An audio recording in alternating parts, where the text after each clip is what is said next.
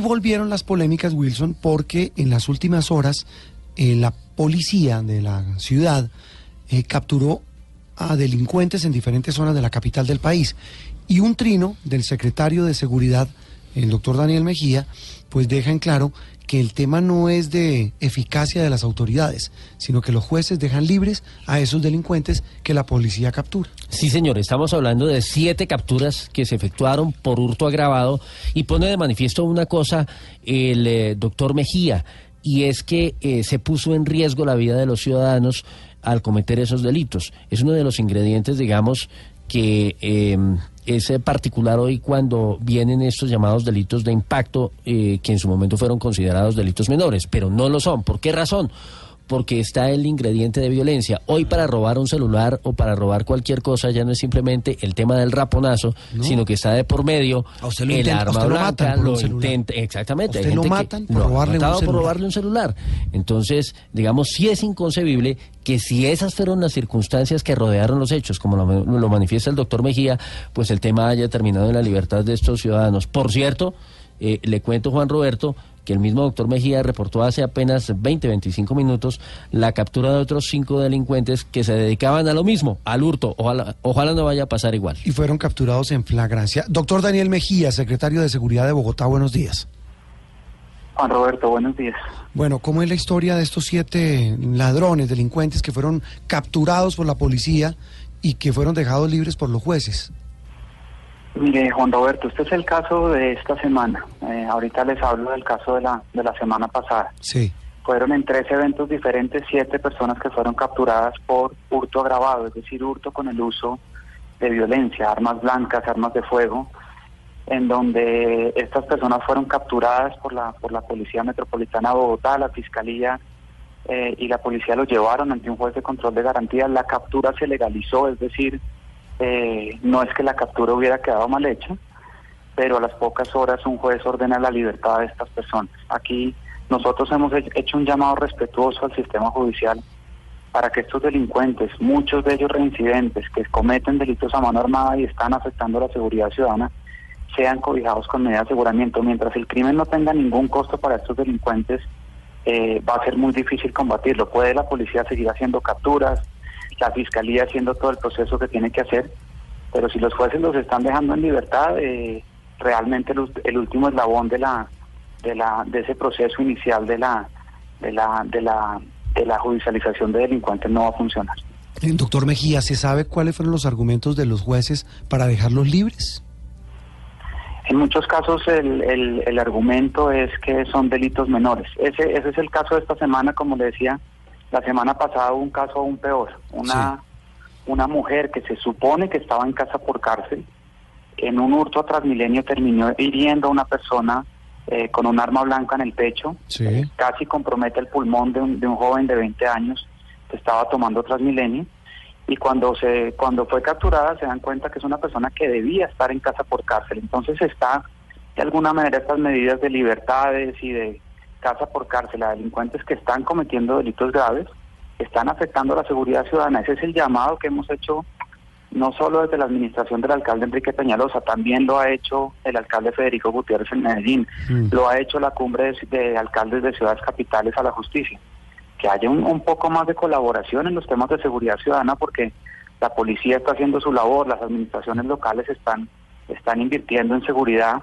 Eh, el delito de hurto a personas creció el año pasado pero no nos preguntemos por qué está creciendo si básicamente todos los delincuentes están siendo dejados en libertad. Claro, o sea, eh, eh, es decir, el, crimen paga, es decir, no no no lo no lo castigan. Eh, doctor de Mejía, ahí qué puede estar fallando, el sistema de justicia, los delincuentes son hábiles para para escurrírsele a la justicia, ¿dónde está el boquete? ¿Cuál es la falla?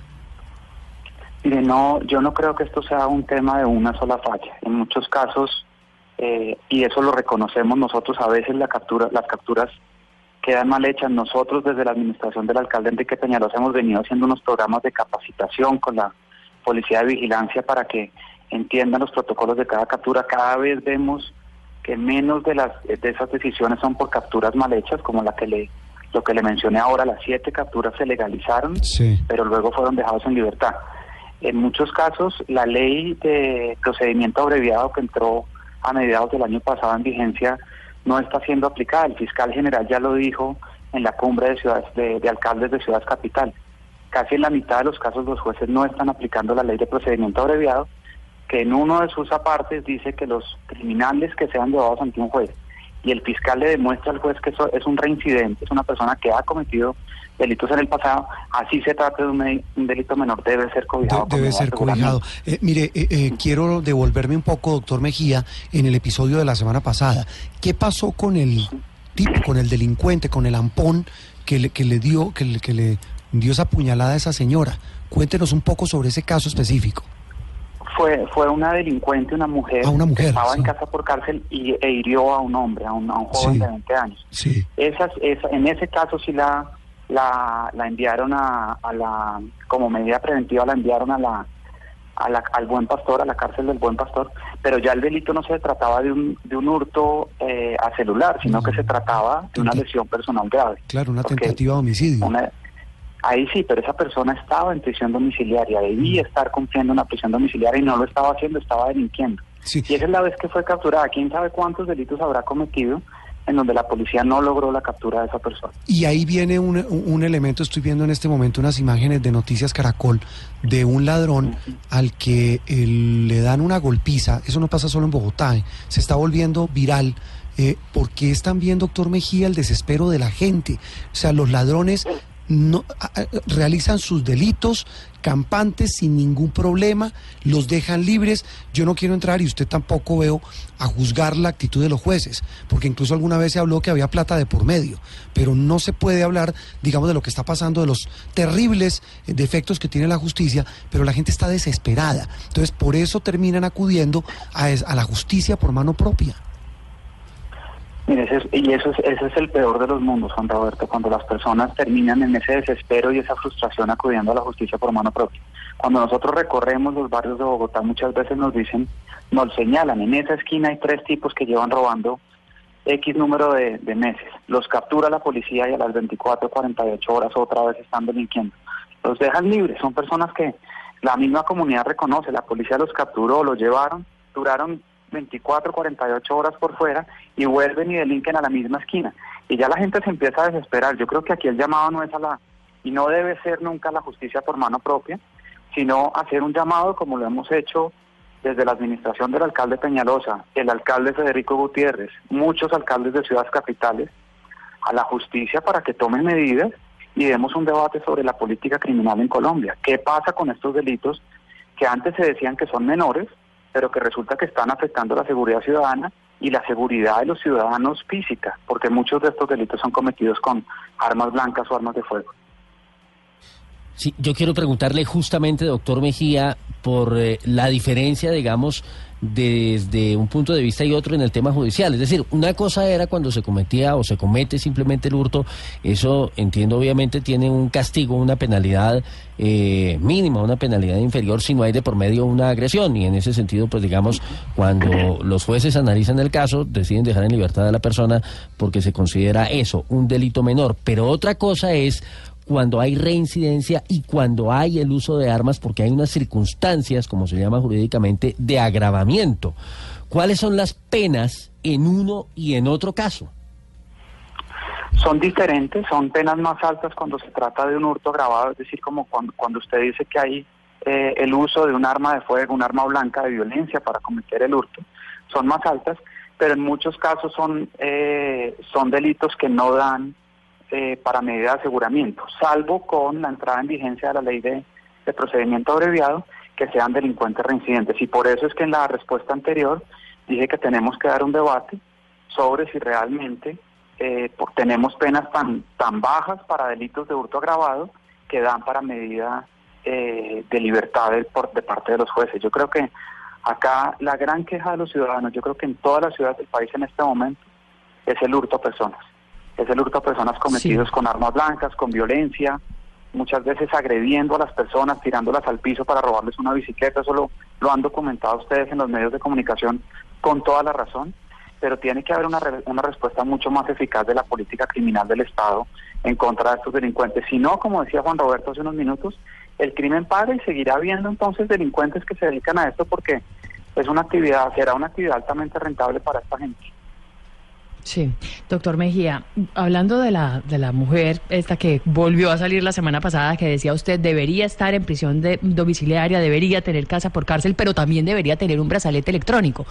¿Qué está pasando con ese tipo de artefactos? ¿No están entonces funcionando los brazaletes electrónicos? Y se lo pregunto porque entonces es una situación gravísima porque hasta donde tengo entendido son más de 60 mil personas en Colombia que están en casa por cárcel exactamente, los brazaletes, el, sistema de monitoreo de los brazaletes electrónicos, eso, digamos, hay que preguntarle al, Ministerio de Justicia qué está pasando con eso, yo no, digamos, no, soy la persona adecuada para decir qué está pasando, pero en muchos casos nos encontramos delincuentes que están cometiendo diferentes tipos de delitos que tienen el brazalete electrónico, es decir, no está siendo monitoreado, ni se están prendiendo las alertas cuando esas personas abandonan eh, el sitio donde deberían estar pagando prisión domiciliaria. Eh, doctor Mejía, hay usted quiero que me refresque, además del caso que usted mencionó de la semana pasada, hubo uno que también lo indignó la semana anterior en Bogotá y tuvo que ver con dos hombres que se habían subido a un bus del, del SITP, del, sistema, subieron, robaron. Entiendo que la juez del caso dejó la audiencia de legalización de captura para el otro día y el juez que retomó el caso los dejó libres por vencimiento de términos. ¿Eso fue así? Exactamente, fueron, fueron cuatro delincuentes que hurtaron, que se montaron a un bus del SITP, una nueva, una queja muy recurrente de los ciudadanos. La policía logra capturar dos de estos delincuentes, los lleva ante un juez de control de garantías para legalizar la captura. El juez aplaza la, la audiencia para el día anterior, cambian el juez de un día a otro y el juez del segundo día dice que ya hay vencimiento de términos y los dejó en libertad. Pues de nuevo, mm. siempre hay una buena razón para dejar a los delincuentes en libertad. La pregunta es si esas razones están siendo justificadas y, y tenemos que dar un debate sobre estas medidas de libertad que están dando los jueces contra contra delincuentes que están poniendo en riesgo la vida de las personas en Bogotá. Ah, ahí, ahí la pregunta que cabe con esta reflexión donde usted dice, doctor Mejía, que siempre hay una buena razón para dejar a un delincuente libre, es el problema de estructura de la justicia, porque estamos hablando que el fiscal, los alcaldes, eh, los mandos de la policía, todo el mundo aboga porque pues la justicia haga su trabajo, pero el tema va mucho más allá y es la estructura de la de la justicia que hoy tiene Colombia. Así es, así es, así es y es un tema en donde se debe dar un debate. En ningún momento ustedes han oído al alcalde Enrique Peñalosa o a mí diciendo que aumentemos las penas. Eso y nos y nos tildan entonces de populismo punitivo por pedir que delincuentes que están cometiendo delitos a mano armada, poniendo en riesgo la vida de, las, de los ciudadanos de Bogotá, paguen una pena efectiva. Nadie está pidiendo más penas, sino que las penas que existen realmente se apliquen, porque si las penas están simplemente en el papel y las, y las personas están están siendo dejadas en libertad, pues no hay penas, en la práctica no hay eh, penas. Eh, mire, ni, ni, usted ni yo, eh, pues nosotros no somos jueces, nadie lo es, solamente los que, los que, los que llegan a esas dignidades, pero quisiera que para claridad de los oyentes, no solo de Bogotá, sino como usted lo mencionó, de todas las ciudades que sufren este dilema, se lo pongo con un caso concreto. Hace cinco días, eh, Kevin Díaz, que es el periodista que cubre, que es el ojo de la noche de Noticias Caracol y Blue Radio, venía para el canal. Esto queda aquí en el norte de Bogotá, el barrio Morato. Venía llegando aquí por la esquina, caminando, se bajó del bus en la avenida 68. Se caminan unas cinco cuadras, más o menos, cinco o seis cuadras, desde la 68 hasta las instalaciones de Caracol y Blue. Lo abordaron dos hombres en moto. Le iban a robar lo de siempre, los celulares él se resiste al robo, le sacan un revólver, lo agarran a, ¿cómo es que se llama? La cacha del revólver, lo agarran a golpes, lo muelen a golpes, literalmente. Además de robarlo, pues le pasa eso. ¿Ahí qué delitos se configuran? Juan Roberto, yo supe de ese caso, yo lo hablé con Camilo Poveda, que es un otro periodista de Blue, la semana pasada. Ese coincidió con la captura de estos dos delincuentes que estábamos hablando ahora. Eh, y eso eh, es hurto agravado y, puede configurarse una lesión personal, depende del, dictamen que, mm. que haga medicina legal y los investigadores. Pero son delitos que en la... En la o sea, no son excarcelables. Es que esa es la pregunta que le hago. No solo por, por, nuestro periodista, sino por cualquier ciudadano. Son delitos que no merecen libertad. E-, ese es el gran eso problema. Es lo que tenemos. Mm. Eso es lo que tenemos. Eso es lo que tenemos. Pues doctor Daniel Mejía, eh, vamos a seguir pendientes de esa cruzada que dice usted han lanzado para que mm, pues que no haya penas nuevas ni leyes nuevas, sino que simplemente se cumplan las normas. Por supuesto, no queremos satanizar a la justicia ni a los jueces que también tienen unos problemas gravísimos de abandono, hay graves problemas de presupuesto, muchos jueces tienen muchos procesos, es decir, es un círculo vicioso, pero al final de cuentas y al final de la historia, el que termina pagando es el ciudadano de a pie que queda indefenso ante estos, perdónenme la expresión, miserables delincuentes que no solamente roban, sino que incluso matan por un celular. Doctor Mejía, muchas gracias. Gracias, Juan Roberto. Buen día.